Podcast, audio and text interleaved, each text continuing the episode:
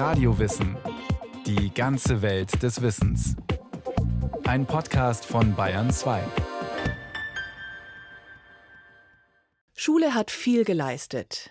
Die flächendeckende Alphabetisierung zum Beispiel. Sie hat aber auch ganz schön viel angerichtet. All die Leidensgeschichten von Schülerinnen und Schülern, aber auch von Lehrerinnen und Lehrern. Lange Zeit war die Schule ein Privileg der Eliten. Erst in modernen Industriegesellschaften ist sie für alle da.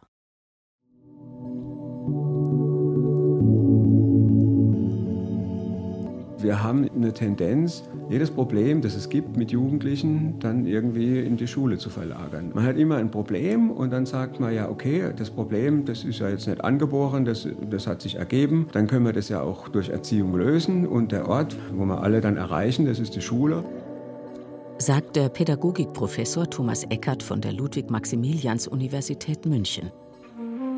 Was legen heutige Schulgesetze als Erziehungsziele so fest? Nehmen wir das Bayerische.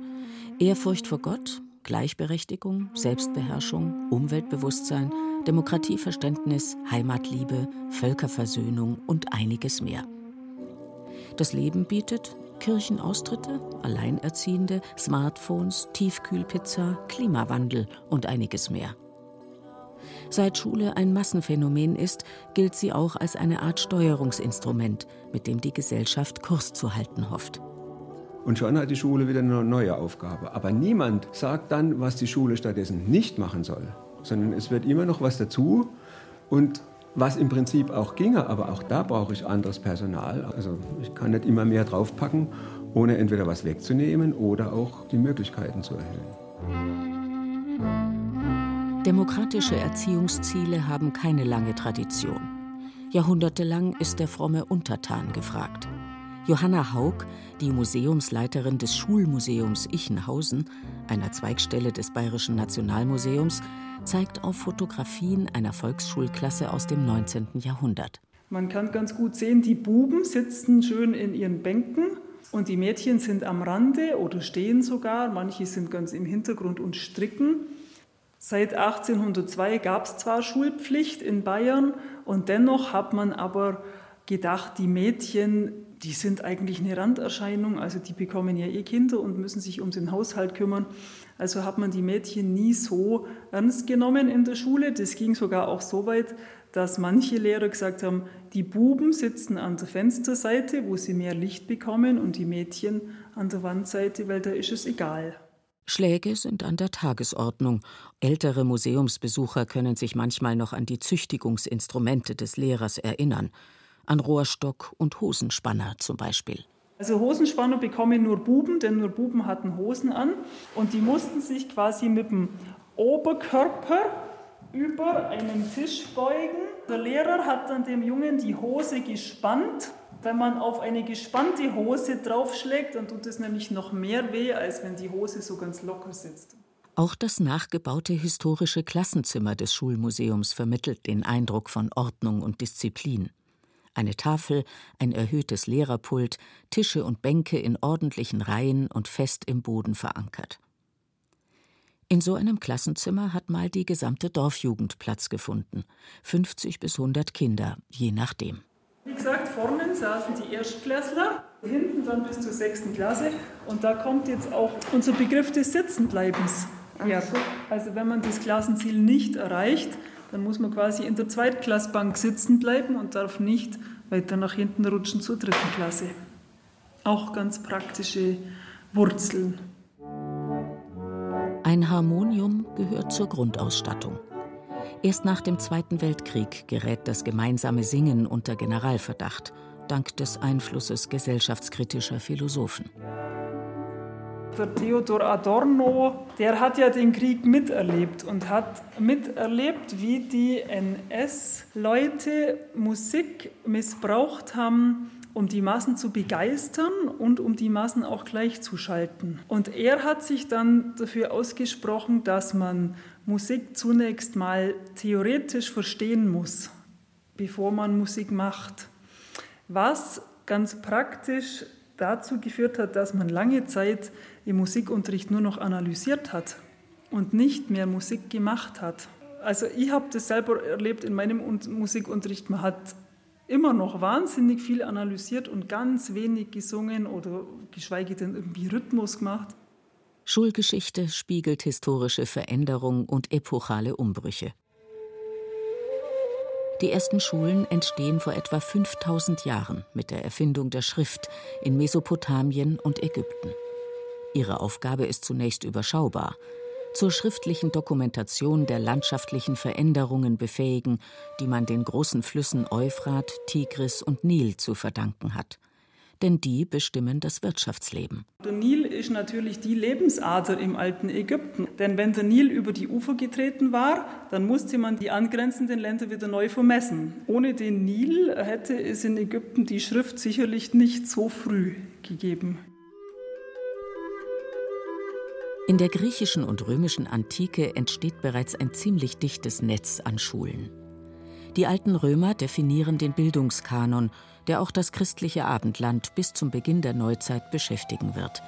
Die sieben freien Künste Grammatik, Rhetorik, Dialektik, Arithmetik, Geometrie, Musik, Astronomie. Nach dem Untergang des römischen Reiches ist erstmal unklar, wie man damit umgehen soll. Manche Kirchenfürsten des Frühmittelalters verdammen die Künste als heidnisch, andere machen sich für sie stark. Die Bildungsoffensive von Kaiser Karl dem Großen im 8. Jahrhundert orientiert sich an den Befürwortern und rettet die antike Überlieferung vor dem Untergang. Alcuin, der Hofgelehrte des Kaisers, gründet Bibliotheken und Schulen in Klöstern und richtet seinen Unterricht an den sieben freien Künsten aus. Bei den einen bemühe ich mich darum, ihnen mit dem Honig der Heiligen Schrift zu dienen. Andere will ich mit dem alten Wein der alten Wissenschaftsdisziplinen berauschen. Wieder andere erquicke ich mit den Früchten grammatischer Finessen. Einige hoffe ich mit der Ordnung der Gestirne zu erhellen. So ambitioniert geht es freilich nur in großen Klöstern zu. Die kleineren beschränken sich auf das Grundlagenwissen der Zeit. Lesen und Schreiben, Psalmen auswendig lernen, Kirchengesang und Messeablauf. Alles auf Latein das macht es schwierig für die Kinder, die oft schon im Alter von fünf Jahren dem Kloster überlassen werden. Später sollen sie, meistens jedenfalls, den Nachwuchs stellen. Die Disziplin ist hart. Im April 937 kommt es im Kloster St. Gallen zur Katastrophe, weil ein Schüler, statt wie befohlen die Rute für eine kollektive Züchtigung vom Dachboden zu holen, lieber den Dachstuhl anzündet. Quellen, die von einem erfreulichen Schulalltag erzählen, sind selten.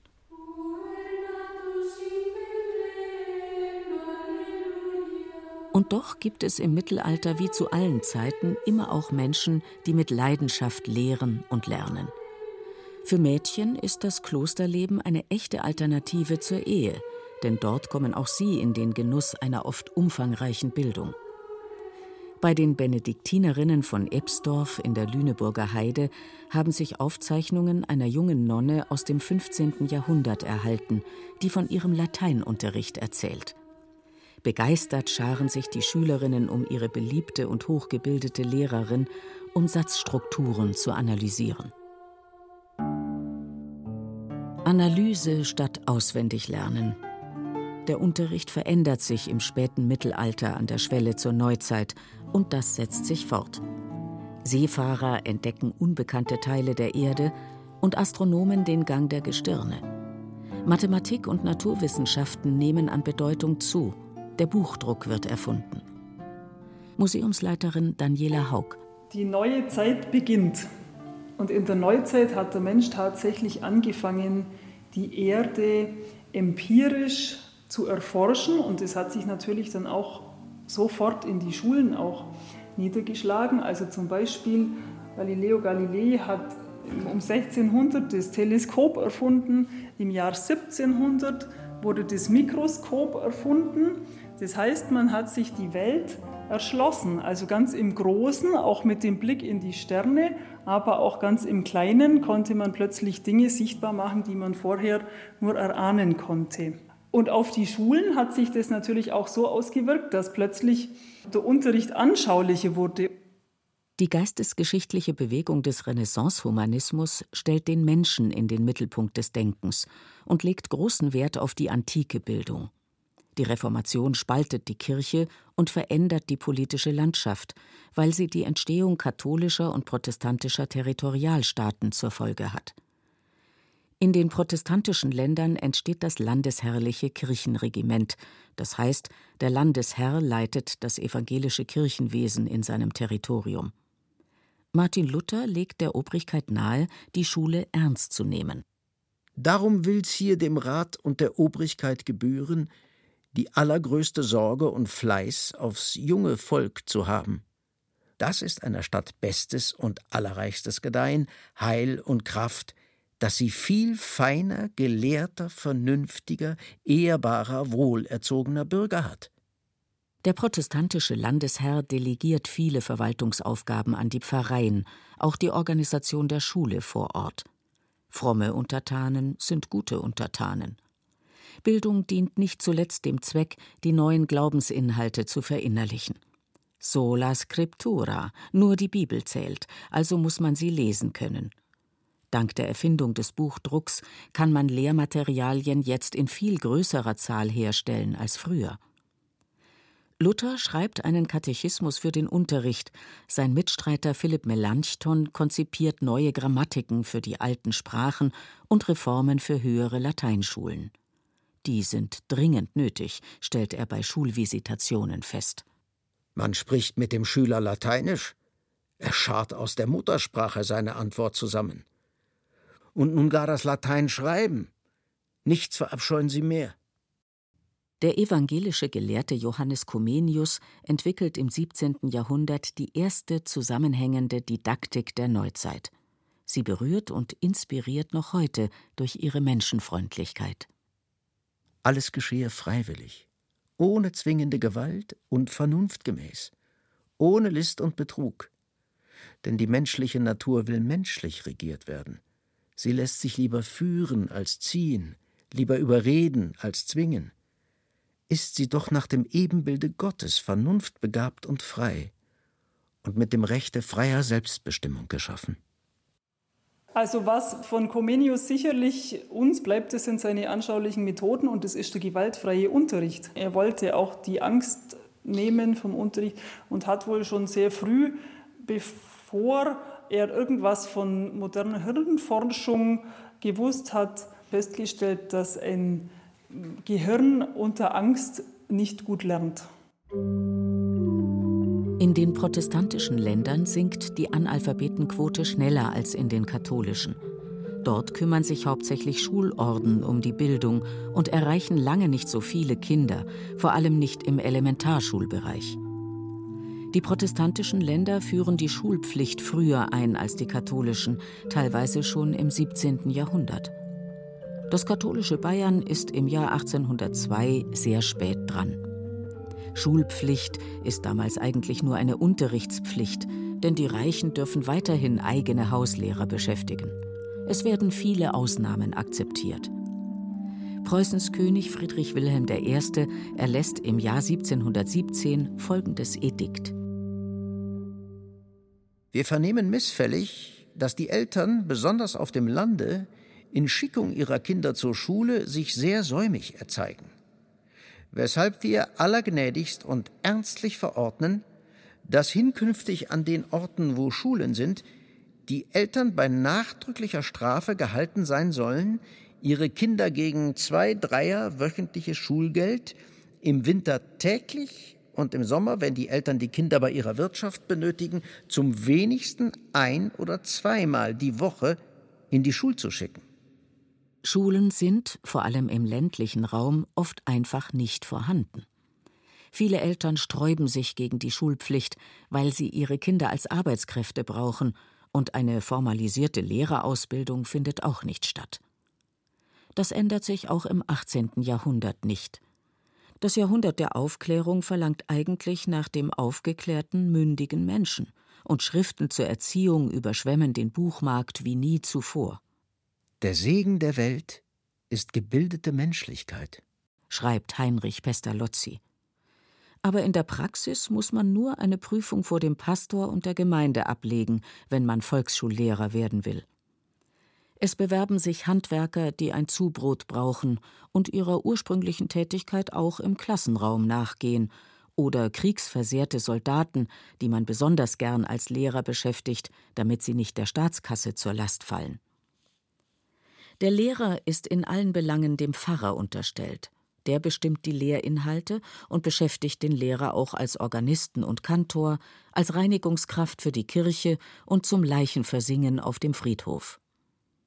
Erst im 19. Jahrhundert entstehen eigene Lehrerseminare. Gehalt und Ansehen des Lehrers steigen. Schule wird immer wichtiger. Die bürgerlichen Revolutionen haben die Vorherrschaft des Adels beseitigt. Die Industrialisierung verändert die Wirtschaft. 1871 entsteht auch in Deutschland ein Nationalstaat. Staat und Wirtschaft brauchen ausgebildete Leute. Und jetzt sucht man halt nach Strategien, um dieses Wissen möglichst fair und möglichst allgemein an die jeweiligen Männer und Frauen zu bringen. Das hat ja auch was mit Gerechtigkeit zu tun. Man hat ja da das Prinzip, dass halt vor allem Leistungen belohnt werden sollen. Und auf der anderen Seite ist ja der Staat eigentlich schon immer bestrebt, drei Dinge unter seiner Kontrolle zu haben, nämlich das Gesundheitswesen, das Rechtswesen und das Erziehungswesen. Das sind ja auch die drei Ausbildungen, die mit dem Staatsexamen abgeschlossen werden. Das heißt, die Prüfung ist nicht allein in den Händen der Universität, sondern immer in Kooperation mit den jeweiligen Fachministerien. Mitte des 19. Jahrhunderts verlangen alle deutschen Länder das staatliche Abitur als Zugangsvoraussetzung für die Universität. Neben dem humanistischen Gymnasium entstehen Oberschulen und Mittelschulen mit naturwissenschaftlichen und neusprachlichen Fächerangeboten. Die höheren Mädchenschulen hinken gewaltig hinterher. Erst zu Beginn des 20. Jahrhunderts führen auch sie zum Abitur und ermöglichen den Zugang zur Universität. Vorher beschränken sie sich auf Herzensbildung. Das merkt man an den Aufsatzthemen, erinnert sich die Frauenrechtlerin Hedwig Dom. Gefühle beim Beginn des Frühlings, Empfindungen beim Untergang der Sonne oder Betrachtungen in der Silvesternacht. Die Pfannkuchen und den Punsch einzuflechten, wagten wir nicht. Einkehr in sich selbst. Vorsätze für das neue Jahr wollte der Lehrer. Insgesamt gilt das Bildungssystem des Kaiserreichs als äußerst leistungsfähig und als Spitzenreiter im internationalen Vergleich. Bei den Literaten kommt es trotzdem nicht gut weg. Thomas Mann beschreibt in seinem Roman Buddenbrooks das humanistische Knabengymnasium als einen Staat im Staate, in dem sich nicht nur die Lehrer, sondern auch die Schüler als Beamte empfinden, die um nichts weiter als um ihr Fortkommen besorgt sind und darum bei den Machthabern gut angeschrieben zu sein. Daher verwundert es nicht, dass die Reformer der Weimarer Republik fundamentale Veränderungen einfordern. Abschaffung des gegliederten Schulwesens, Zurückdrängung des Einflusses der Kirchen und der Konfessionsschulen. Sie scheitern am Widerstand der konservativen Parteien. Schon Johannes Comenius wollte die Einheitsschule, einige preußische Bildungsreformer des 19. Jahrhunderts auch, Wilhelm von Humboldt zum Beispiel. Auch sie sind damit nicht durchgekommen. Immerhin gelingt es in der Weimarer Republik, die Grundschule als verpflichtend für alle einzuführen. Das ist die erste richtige Schulpflicht in der deutschen Geschichte.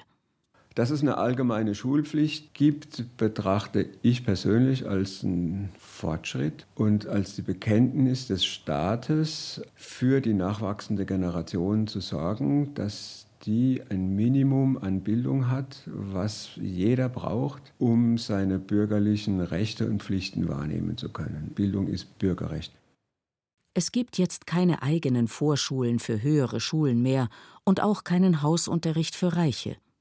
Die Grundschule ist eine große demokratische Errungenschaft. Die Weimarer Republik eröffnet auch Möglichkeiten für reformpädagogisch orientierte Versuchsschulen. Damit ist unter den Nationalsozialisten weitgehend Schluss. Mehr Volksgemeinschaft, mehr Vereinheitlichung. Rassenkunde und Sport statt intellektueller Bildung, weniger höhere Schulen, weniger Mädchenbildung, kürzere Schulzeit, keine Konfessionsschulen mehr, das sind so die Maximen ihrer Schulpolitik. Doch ein Schulsystem bekommt man nicht von heute auf morgen ideologisch unter Kontrolle.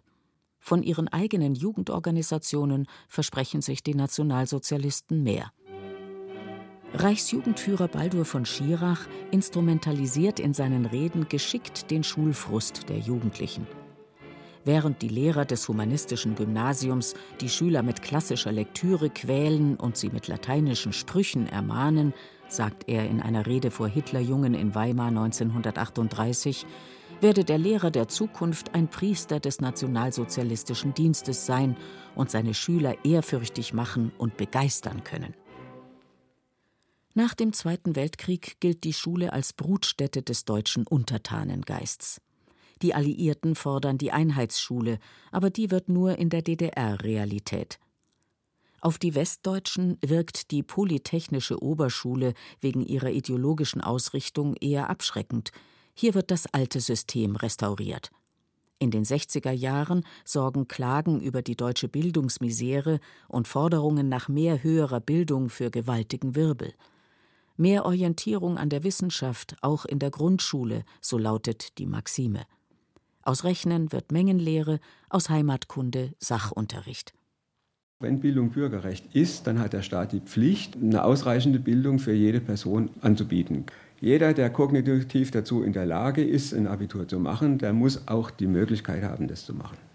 Und daraufhin wurde massiv die Gymnasien ausgebaut. Also man hat einfach versucht, gerade den ländlichen Raum zu erschließen, hat auch viele Gymnasien im ländlichen Raum gebaut, hat die im städtischen Raum erweitert. Und inzwischen ist es ja schon so, dass ja in Großstädten zum Teil über 50 Prozent der Jugendliche aufs Gymnasium gehen. Das hat aber auch Nachteile. Die Hauptschule wird zur Restschule, der Facharbeitermangel wird beklagt.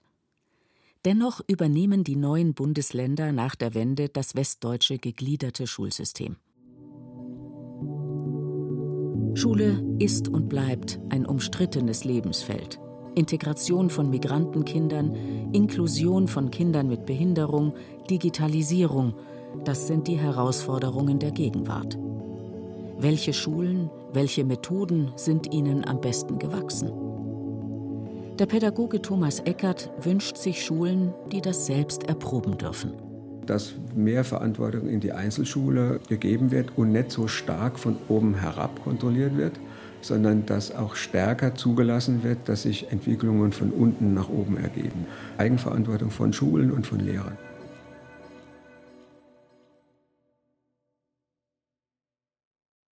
Das war Radio Wissen, ein Podcast von Bayern 2. Autorin Brigitte Kohn, Regie Irene Schuck. Es sprachen Beate Himmelstoß und Wolfgang Pregler. Ton und Technik Robin Ault. Redaktion Thomas Morawetz.